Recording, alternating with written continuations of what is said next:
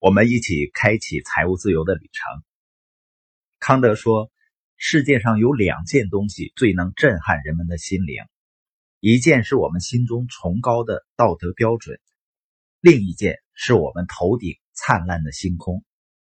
我们这段时间呢，是从上个月六号出发，到九月二号回北京。我们是沿丝绸之路到新疆，一边和书友交流，一边呢和家人畅游。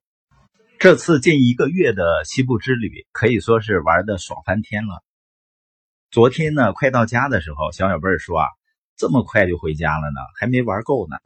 这么畅快淋漓的游学之旅，不仅仅是因为景色美，像在腾克里沙漠的火车旅馆里，你感觉呢就好像被丢在了火星上一样。小小贝儿看着漫天繁星，围绕着淡淡的银河，看流星划过头顶，他觉得很神奇。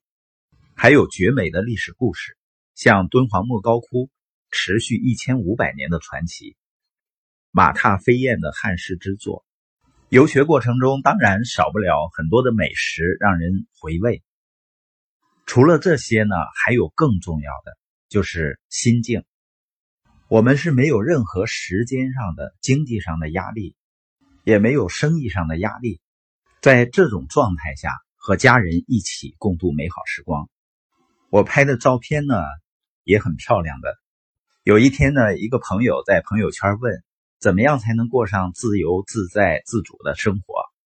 我想了想呢，实际上不是能力，也不是命运，是什么呢？承诺。我相信。一个人如果对自己生命有一定要赢得自由的承诺，你就一定能够找到最好的途径和最好的方法。而很多人呢，他对目标、对自己的梦想只是想要，或者是有兴趣，那你只会在方便的时候去做事情。有承诺就意味着你会不惜一切代价，会持续如一的去做应该做的事儿。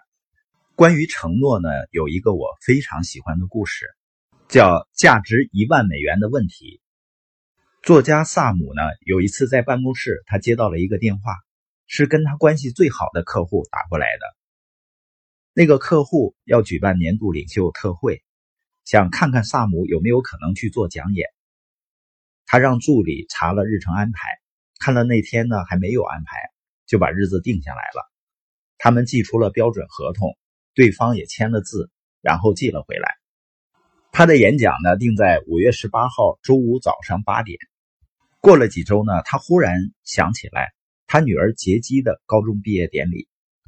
他把这件事情放进日程表的时候，发现有冲突了。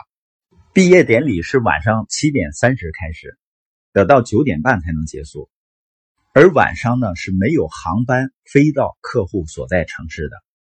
于是呢，他就给客户打电话。他这么说的：“萨尔，嘿，我是萨姆，你怎么样？好好，你知道五月的课程吧？是这样，好像他跟我女儿的毕业典礼时间冲突了，不知道有没有可能，请你把我的演讲安排到周五下午或者周六一早。”一阵沉默之后，萨尔说：“萨姆，我们先搞清楚一点，你的课程叫什么来？不再找借口，对吗？”萨姆呢就知道他有麻烦了，他只能呢考虑其他办法。第二个办法呢就是错过女儿的毕业典礼。他心里也冒出来，反正他只是他第三个孩子，但是他立刻打消这个念头，因为他对女儿也有承诺，所以他开始思考，一定还有别的办法。于是呢，他就给私人包机公司打电话，得到的答复是啊。可以在晚上毕业典礼结束后呢，乘包机去到华盛顿特区，时间呢就能赶得上了，但最低价格呢也要一万美元。这样呢，萨姆就有了一个值一万美元的问题。那他该在什么事情上负起责任呢？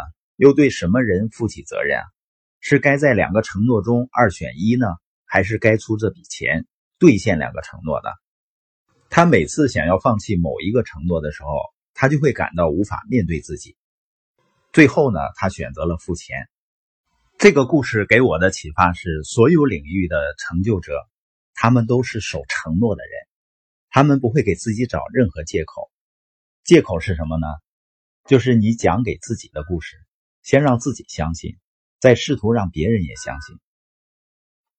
借口的重点是，我们在试图让别人相信一个借口之前，一定先说服了自己。人们不能取得自己应取得的成绩，根本原因在于人们太会给自己找借口了。所以，我们必须学习不给自己找借口。那些成功的人，首要原因就是他们不找借口。也不接受借口。成功人士知道通向成功的过程中会有失败，但是他们不会找借口来掩盖自己失败，也不让周围的人用借口逃避责任。我们今天播音的重点就是：一个人找借口、推卸责任是容易的，但注定会一生失败。只有承担责任、坚守承诺，才能够真正实现你心中的目标。我们书友会要用十五年的时间，影响一亿中国人读书，一千个家庭实现财务自由，积极的影响这个世界，一起来吧！